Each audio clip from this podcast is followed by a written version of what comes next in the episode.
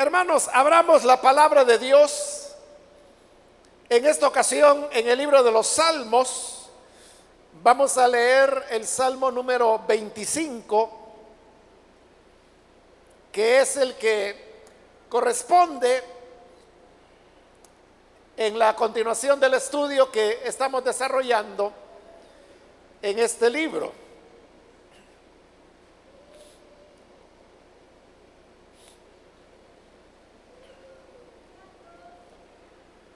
Bien, dice entonces la palabra de Dios, el Salmo número 25, a ti Señor elevo mi alma, mi Dios, en ti confío, no permitas que yo sea humillado, no dejes que mis enemigos se burlen de mí quien en ti pone su esperanza jamás será avergonzado, pero quedarán en vergüenza los que traicionan sin razón. Señor, hazme conocer tus caminos, muéstrame tus sendas, encamíname en tu verdad, enséñame. Tú eres mi Dios y Salvador en ti pongo mi esperanza todo el día. Acuérdate, Señor, de tu ternura y gran amor que siempre me has mostrado.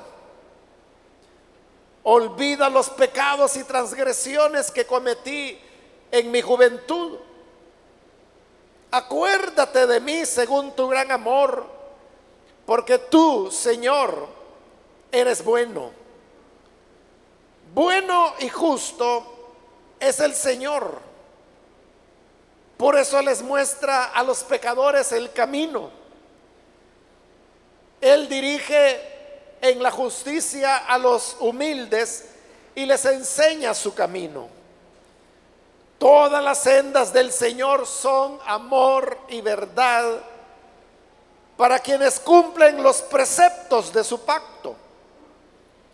Por amor a tu nombre, Señor, perdona mi gran iniquidad.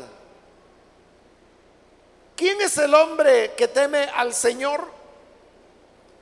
Será instruido en el mejor de los caminos.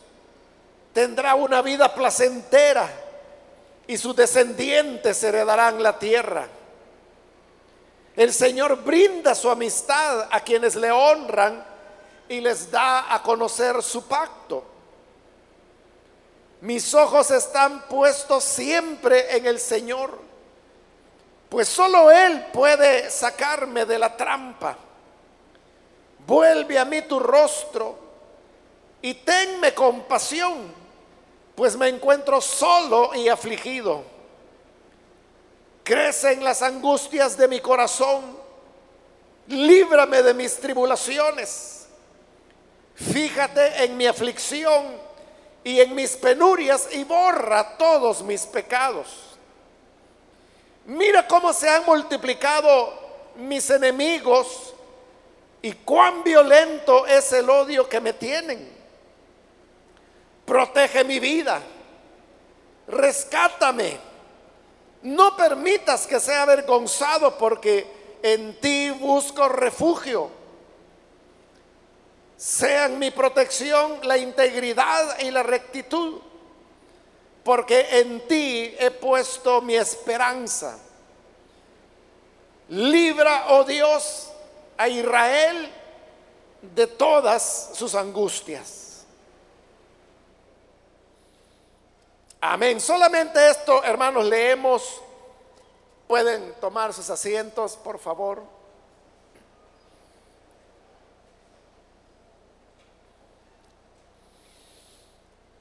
Hermanos, vamos a arrancar ahora con la reflexión en torno a este Salmo 25.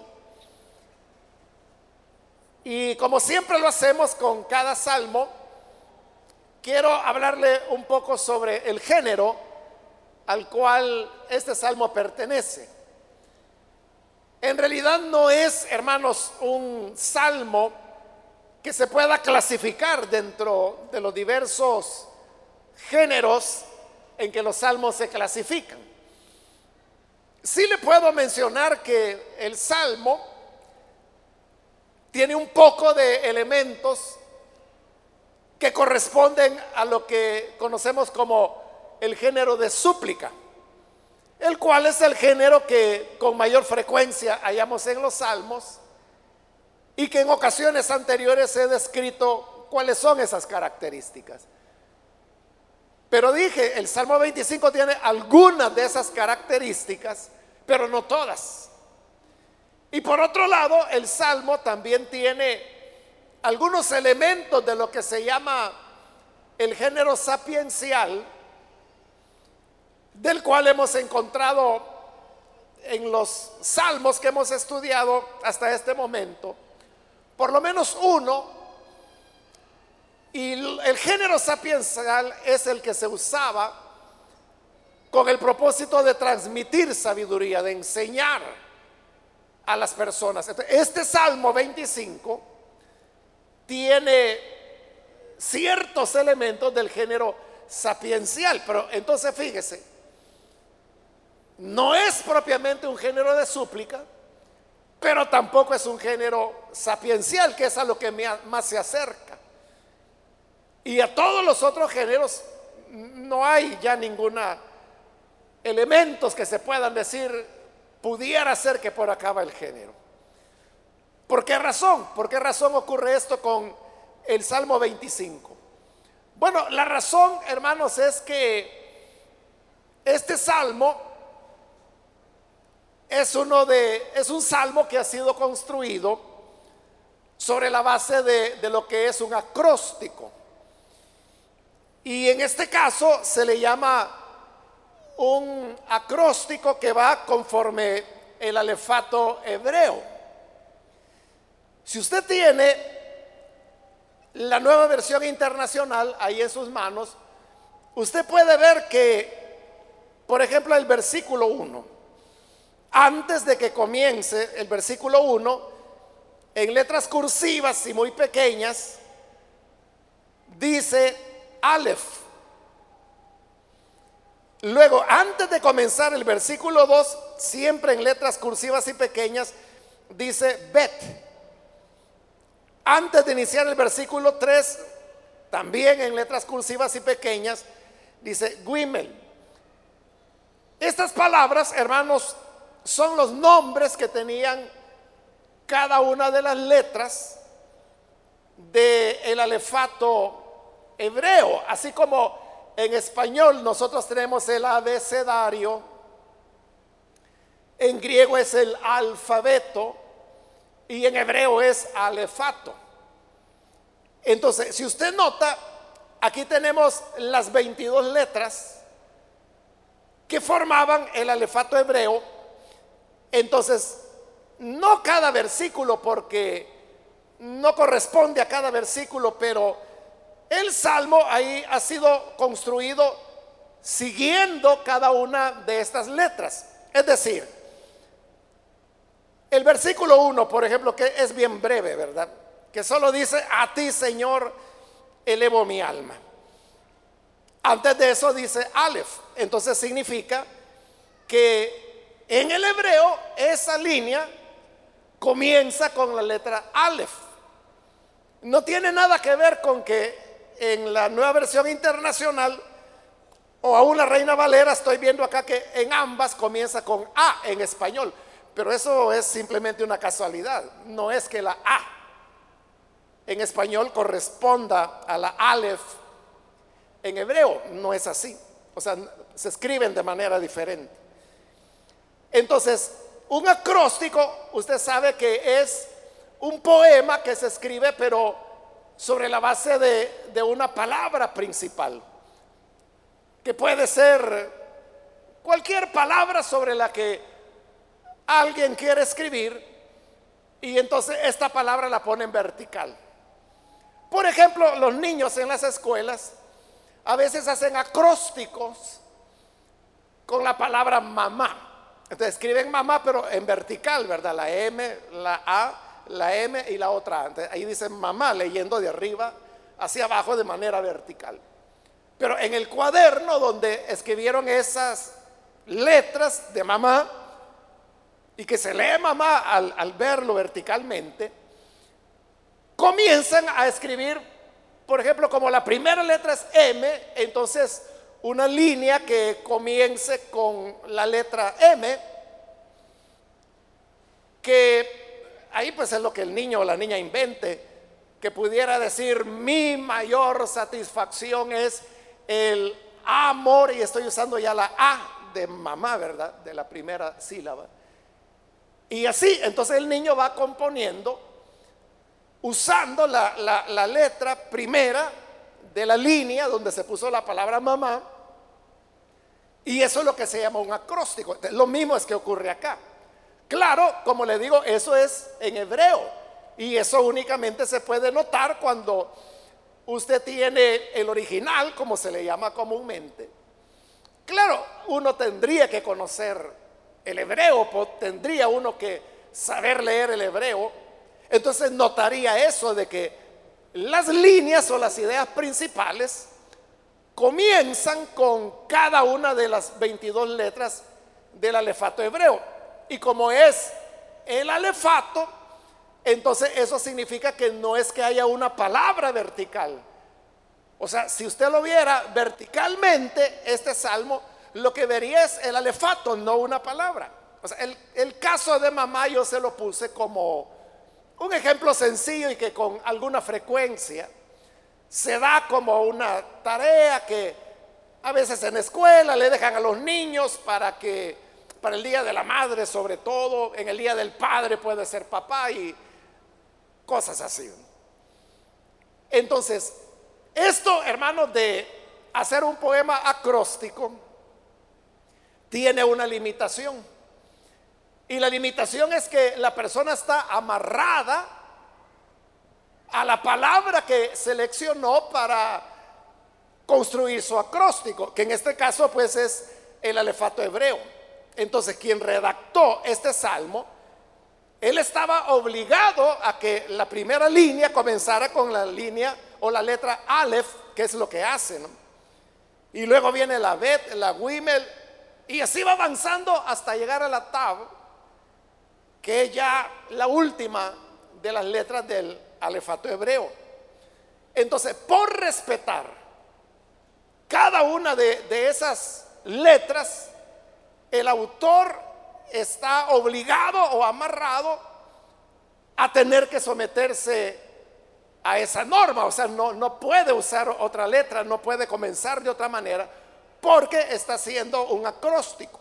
Entonces, este hecho que limita al poeta, digamos, que está haciendo el acróstico, es lo que hace que el salmo adquiera características que no pueden ser englobadas ni como salmo de súplica, aunque tiene algunos de esos elementos, y tampoco como un salmo sapiencial, aunque también tiene elementos de él.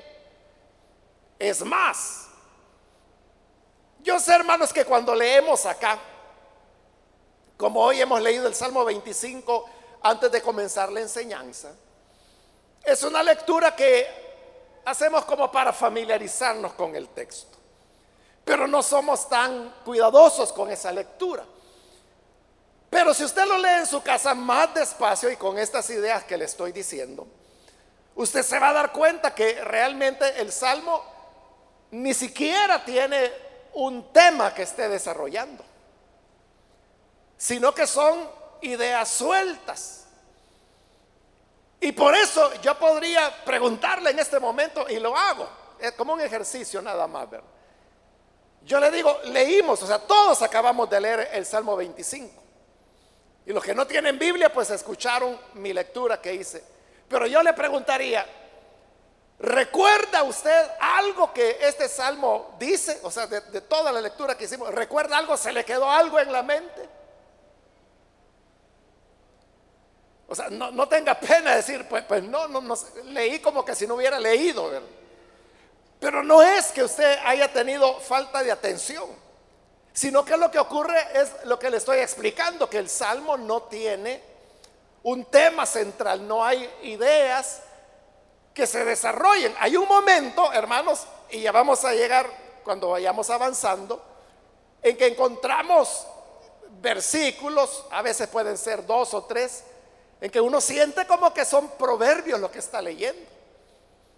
Y esa sería, digamos, una de las características del género sapiencial, que se nos está transmitiendo sabiduría. Pero usted sabe que los proverbios, cada proverbio es una unidad en sí mismo. Es breve, son un par de líneas, pero en esas dos líneas usted tiene una enseñanza. Usted tiene una verdad que se está transmitiendo, pero luego viene otro proverbio y esa ya es otra idea. Eso es lo que ocurre con el Salmo 25.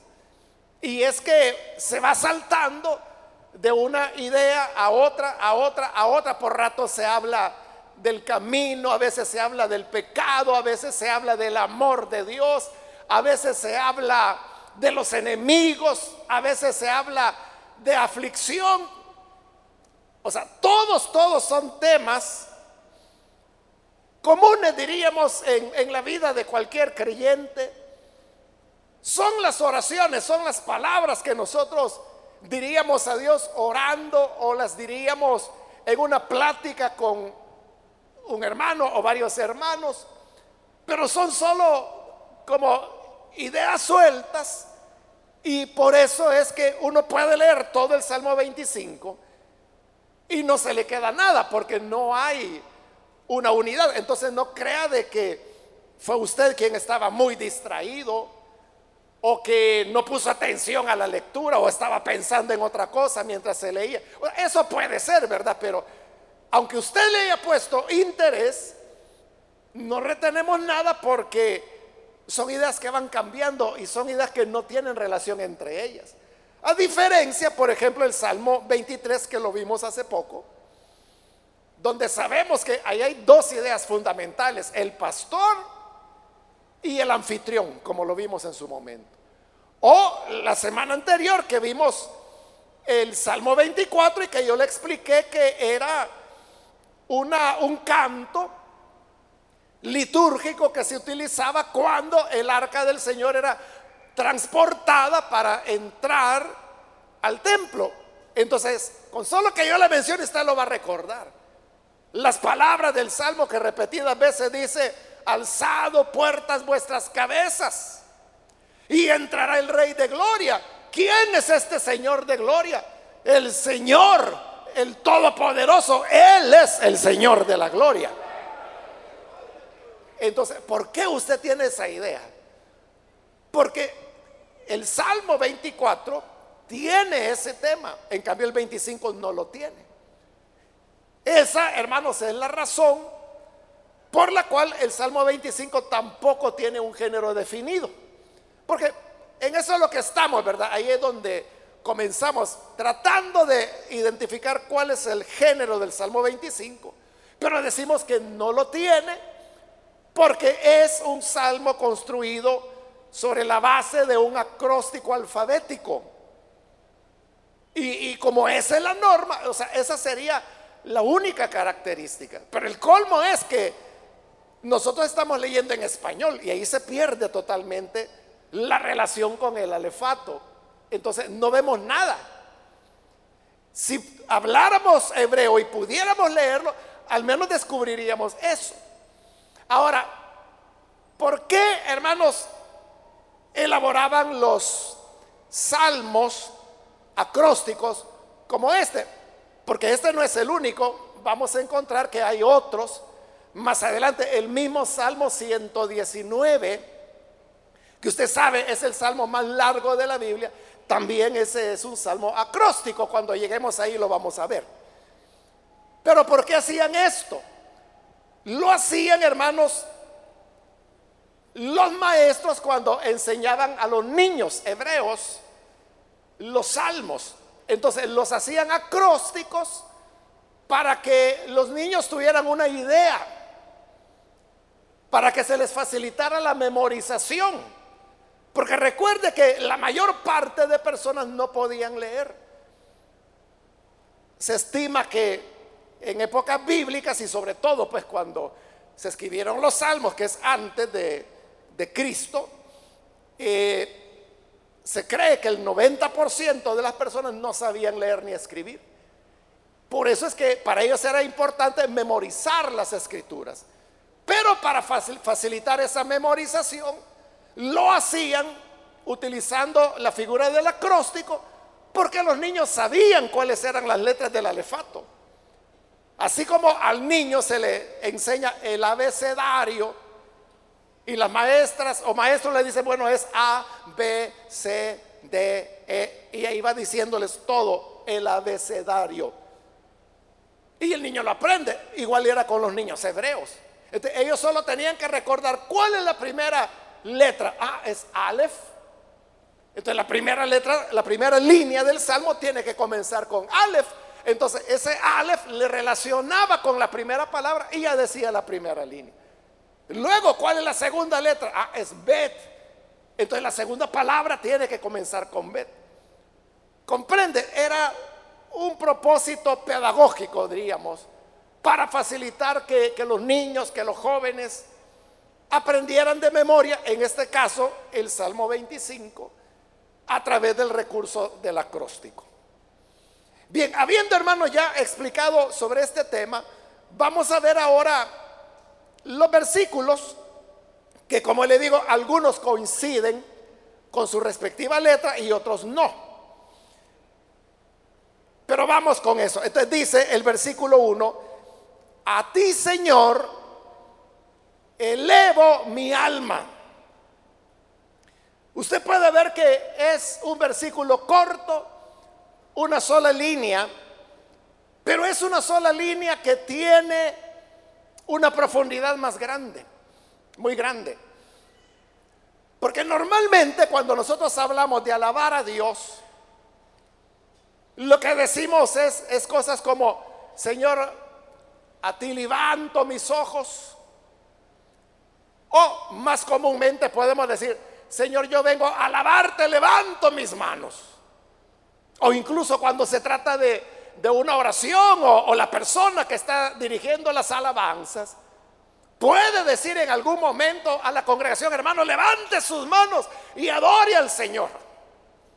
Entonces el gesto de levantar las manos es una expresión de adoración, pero note la fuerza de esta línea, porque dice, a ti Señor, elevo mi alma, o sea, no son las manos. Es el alma la que voy a levantar al Señor. Pero aquí tenemos que entender que lo que nosotros entendemos como alma hoy era diferente a lo que los hebreos llamaban alma. Para nosotros, hermanos, alma es la parte inmaterial.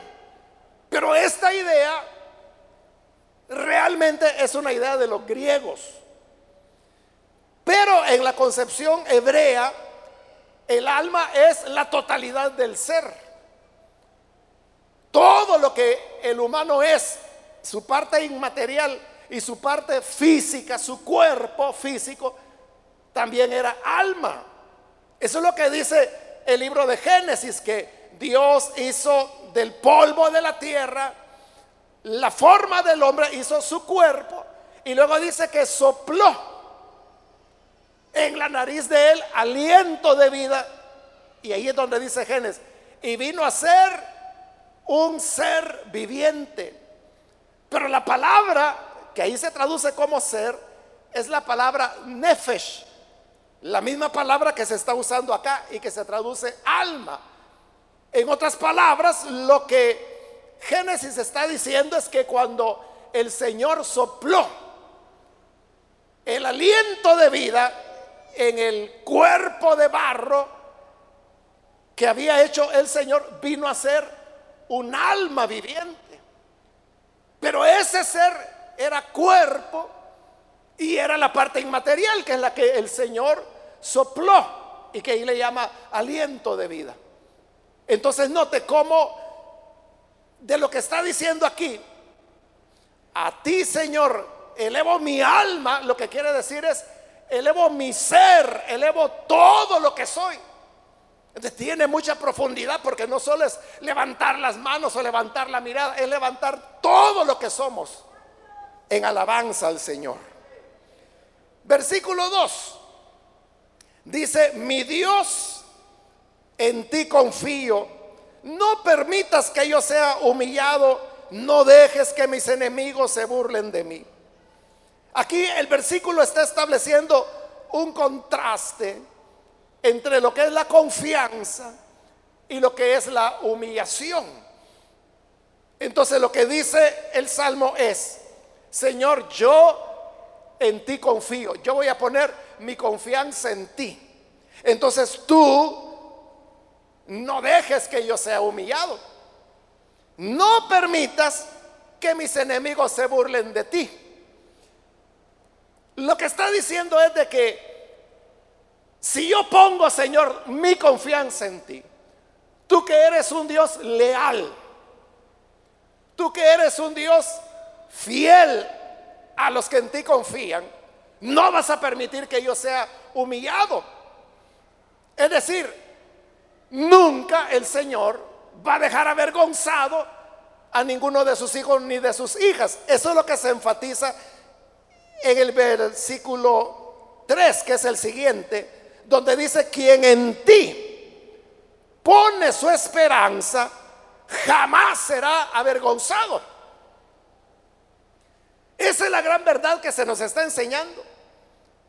Y es, hermanos, de que si ponemos nuestra confianza en el Señor, Él no va a permitir que seamos humillados, no permitirá que nuestros enemigos se burlen de nosotros. Quien en ti pone su esperanza, jamás será avergonzado. Entonces, nuestro Dios, hermanos, es confiable. Nuestro Dios es alguien que no nos va a fallar que nunca nos va a dejar, hermanos, esperando el cumplimiento de una promesa que nunca se va a hacer realidad. No es así. Nos pueden fallar los seres humanos, los amigos, los hermanos. Nos puede fallar incluso la familia. Nos puede fallar, hermanos, las personas de más confianza que usted considere tener, o sea, cualquiera nos puede fallar. Pero si ponemos nuestra confianza en el Señor, nunca seremos avergonzados. Hermano, allí sí que vale la pena poner todo, o sea, poner toda la confianza, poner toda la apuesta de nuestra vida. Ahí podemos decirle, Señor, mira, yo te entrego mi, tiempo, te entrego mi, mi vida, te entrego mi juventud, te entrego mi salud, mi cuerpo, todo lo que soy. Yo te lo entrego a ti. Y esa inversión no es una inversión que va a terminar en vergüenza, en frustración o en decepción. Todos los que confían en el Señor no serán avergonzados. Vamos a ser honrados, vamos a ser bendecidos. Y dice la segunda parte del versículo 3, pero quedarán en vergüenza los que traicionan sin razón. Es decir, hay algunos que traicionan al Señor, que le son infieles a Él. Pero note lo que el Salmo dice. Dice, los que lo traicionan sin razón. Porque si yo le pregunto, ¿cuál sería la causa? La razón para que algún hijo o hija de Dios le falla al Señor. ¿Cuál sería la razón? O sea, póngase a pensar si hay alguna justificación, algo por lo cual uno dijera, ay, es que pasó tal y tal situación, entonces tuvo razón este hermano de desobedecer a Dios. ¿Hay algo? ¿Hay alguna causa? ¿Se le ocurre alguna por la cual uno le vaya a fallar al Señor? O sea, no hay ninguna. Como no hay ninguna, por eso es que el Salmo está diciendo que traicionan al Señor sin razón. Esos que le traicionan sin razón, porque nunca habrá razón, pudiera ser, bueno, no dice que pudiera ser, sino que más bien dice que van a quedar en vergüenza. Ellos sí. Ellos sí, los que se rebelan contra el Señor, A ellos les va a ir mal, ellos sí van a ser avergonzados. Pero si nuestra confianza en el Señor es honesta, es sincera, ahí no vamos a ser avergonzados. No importa, hermanos, quiénes sean los enemigos que tengan, las burlas que le hagan, al final el Señor le va a exaltar. El Señor será su defensor. El Señor será quien le va a dar lo que Él ha decidido darle porque lo que Él ha dispuesto para que sea suyo, nada ni nadie se lo puede arrebatar. El Señor lo dará. Versículo 4. Como le digo, casi cada versículo cambia tema, ¿verdad? Hoy es otro tema. Dice, Señor, hazme conocer tus caminos, muéstrame tus sendas. Normalmente, hermanos, cuando nosotros vamos a emprender algo que no sabemos o que lo hacemos por primera vez en la vida, uno dice, bueno, démosle, comencemos a caminar y en el camino vamos a ir viendo ¿Cómo hacemos? ¿Cómo salimos? En el camino vamos a ir resolviendo, decimos. O sea, eso hacemos los humanos. Porque no conocemos el camino, porque creemos que el camino uno lo hace en la medida que va andando. Sin embargo, este versículo 4 nos está diciendo que el Señor no está haciendo el camino al andar. No, el Señor no es así que Él diga, bueno, comencemos y ahí nos vamos arreglando en el camino. No, el Señor ya sabe cuál es el camino. Y no solo sabe cuál es el camino, Él lo ha determinado. Él ha establecido el camino. Entonces, lo que nosotros necesitamos es conocer cuál es ese camino por el cual el Señor quiere que andemos. A eso se refiere el versículo 4 cuando dice, Señor, hazme conocer tus caminos, muéstrame tus sendas. Y en el 5 dice, encamíname en tu verdad, enséñame, tú eres mi Dios y Salvador, en ti pongo mi esperanza todo el día. Entonces, en este camino, o sea, no solo hay un reconocimiento, de que Dios es el que ha establecido, ha dictado el camino, lo ha establecido, sino que ahora nosotros necesitamos conocerlo. Queremos conocer sus caminos y por eso dice ahí, enséñame. Porque queremos aprender, queremos saber qué es lo que Dios quiere, a dónde quiere que vayamos. Y no solo nos lo enseña, sino que como dice el versículo 5, Él nos encamina por la senda que debemos seguir. Usted sabe que encaminar es no solamente decirle a una persona, bueno, qué gusto haberle visto, que le vaya bien, que Dios lo cuide por el camino. O sea, esa es una cosa. Pero cuando usted lo encamina, es cuando le dice, mire, lo voy a acompañar aunque sea ahí a la esquina. Entonces, cuando usted lo encamina, significa que va al lado de esta persona. No solo le deseó que le vaya bien, usted va con esa persona para asegurarse que todo salga bien. Eso es lo que Dios hace con nosotros. Nos enseña su camino y nos encamina para que todo nos vaya bien. Versículo 6. Acuérdate, Señor, de tu ternura y gran amor que siempre me has mostrado Fíjese que es interesante este versículo porque recuerde, estamos en el Antiguo Testamento. Y la idea, la imagen que las personas tenían, que el pueblo de Israel tenía, es que Dios era un Dios temible. Bueno, el mismo pueblo le dijo a Moisés, cuando oyeron la voz de Dios, porque al principio oyeron la voz de Dios, pero cuando oyeron la voz de Dios, el pueblo se espantó. Y entonces le dijeron a Moisés, Moisés, Moisés, por favor. Ya no queremos oír la voz de Dios porque nos da terror, nos da espanto. Mejor que Dios te diga a ti lo que quiera decirnos y después tú nos lo dices a nosotros. Entonces la idea era que Dios era, había que temerle. Era un Dios rígido, un Dios estricto, un Dios que era exigente en todas las cosas. Por eso es que sorprende el versículo 6, porque está diciendo, acuérdate Señor de tu ternura y gran amor. O sea, está hablando de ternura y amor de Dios. Uno comprende estas palabras ternura y amor, pero en el Nuevo Testamento. Y porque nosotros tenemos el contexto del Nuevo Testamento. Pero en el, Antiguo Testamento, es hermano lo que Israel le decía a Moisés. Le preguntaba a Moisés, entonces todos vamos a terminar por morir a causa de todos los castigos que el Señor les enviaba cuando iban por el desierto, plagas, juicios, fuego,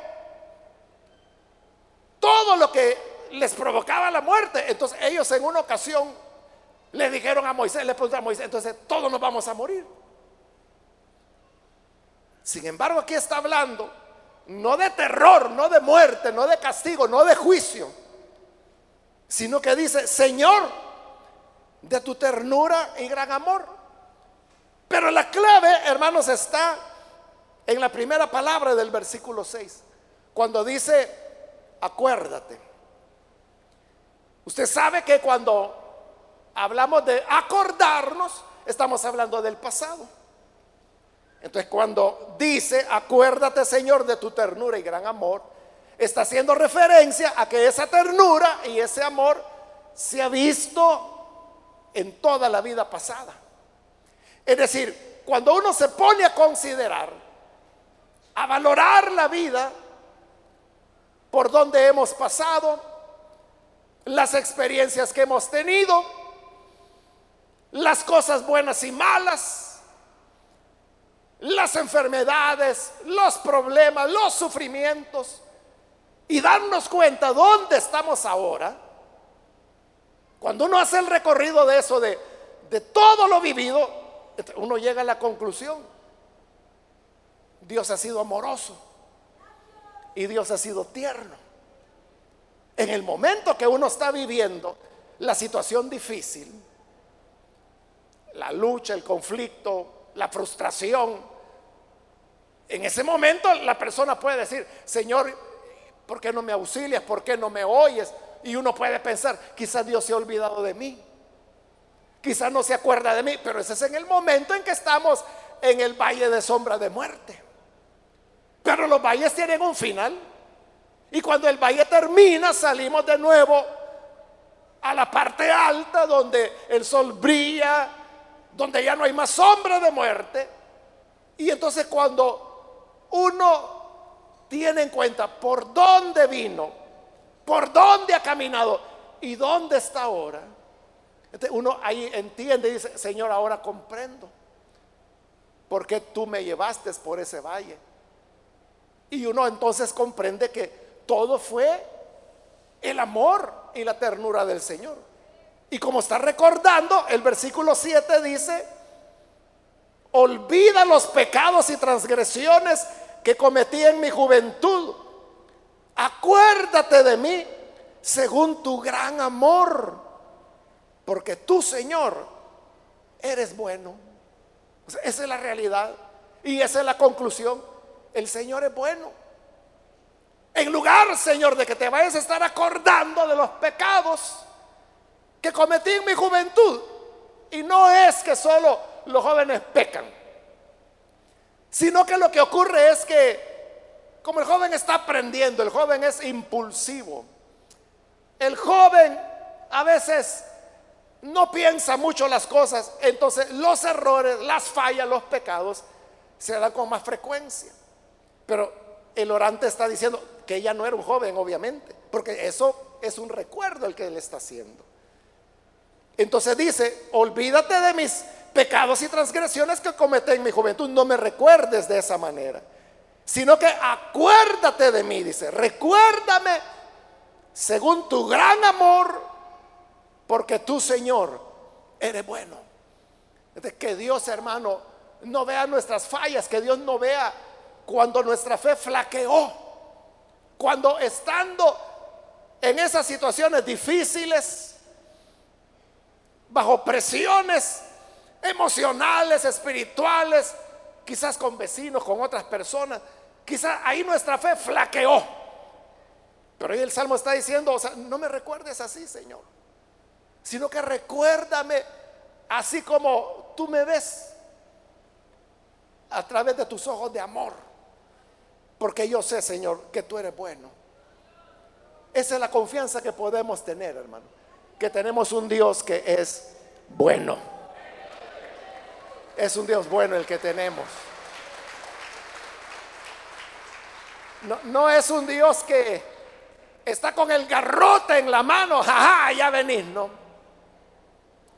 No está con, con el látigo diciendo, ajá, sabía que tenías que venir. No, es bueno, es amoroso.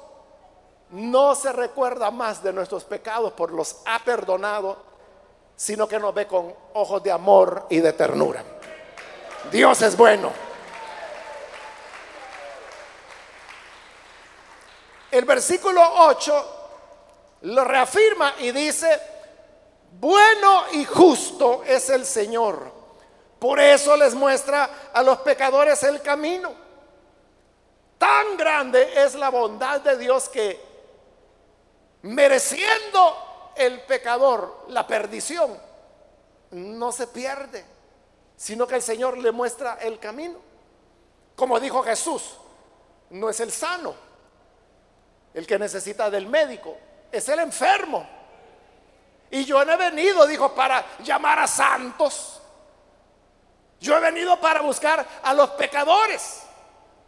Entonces, el Salmo habla de cómo el Señor no condena, no hunde a los pecadores, sino que más bien les muestra el camino. Y es el camino que lo conduce a Él. Versículo 10. Todas las sendas del Señor son amor y verdad para quienes cumplen los preceptos de su pacto. Es decir, para aquellos que, que se afanan, que se empeñan en hacer la voluntad de Dios. Esos que hacen la voluntad de Dios, para ellos, dice el versículo 10, las sendas del Señor son amor son verdad. Es una manera diferente de decir, al que bien hace, bien le irá. Al que obedece al Señor, encontrará amor, encontrará verdad en los caminos por donde vaya. Vamos a cerrar nuestros ojos, hermanos. Y antes de hacer la oración, yo quiero invitar aquellas personas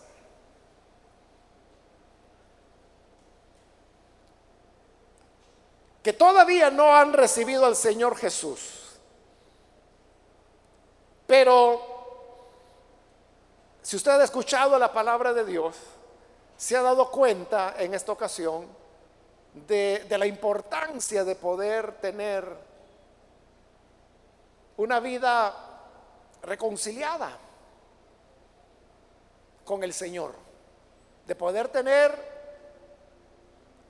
integridad y rectitud. Nadie podrá hacerle daño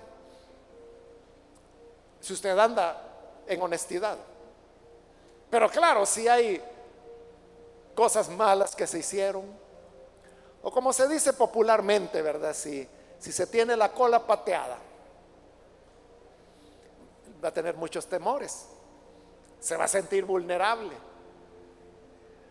Pero cuando no tenemos cabos sueltos, cuando todo está en la rectitud, en la integridad que Dios nos pide, esa es nuestra defensa.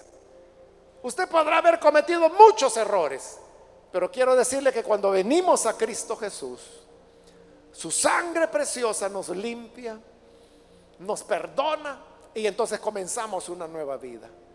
Por eso yo quiero invitar ahora si hay con nosotros algún amigo o amiga que todavía no ha recibido al Señor Jesús, pero si usted ha escuchado hoy la palabra de Dios y necesita recibir al Señor, yo le invito Por favor, en el lugar donde está, póngase en pie. Porque queremos orar por usted. Hoy es el momento cuando oramos por las personas que desean recibir a Jesús. Si usted quiere hacerlo, póngase en pie en este momento. Le pido ponerse en pie para saber por quiénes vamos a orar. Hágalo entonces con toda confianza. Venga el Hijo de Dios. Es su oportunidad. ¿Hay alguna persona?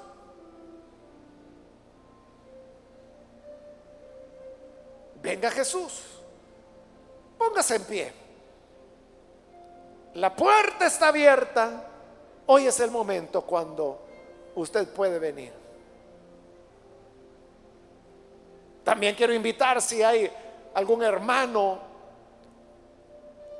alguna hermana que se alejó del Señor, pero hoy necesita reconciliarse. También puede hacerlo en este momento. Póngase en pie.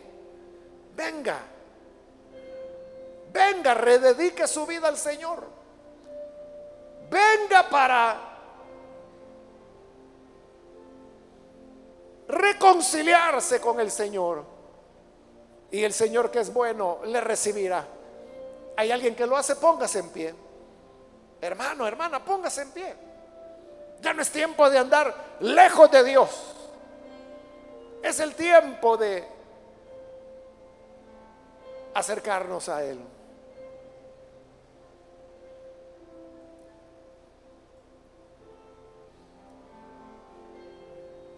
¿Hay alguna persona?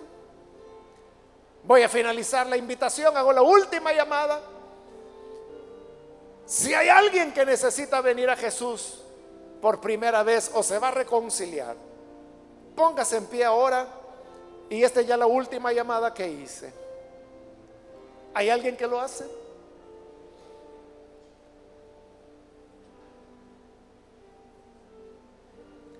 A usted que nos ve por televisión, quiero invitarle ahí donde se encuentra reciba al Señor, ore con nosotros en este momento. Gracias Señor por tu palabra. Y gracias porque es una palabra que nos llena de esperanza. Que nos dice que si confiamos en ti, jamás seremos avergonzados. Te pedimos, Señor, por aquellos que a través de los medios de comunicación donde quiera que están, pero que en este momento se están uniendo a esta oración. Llega a estas personas para cambiarlas, para perdonarlas, para adoptarlas como familia tuya. De manera, Señor, que puedan tener vida nueva, conocerte, amarte. Ayúdanos, Padre, a todos para que nuestra vida siempre esté rendida a ti, para que siempre podamos andar en tus caminos. Gracias. Guárdanos, Señor. Ayúdanos para que nuestra fe no flaquee.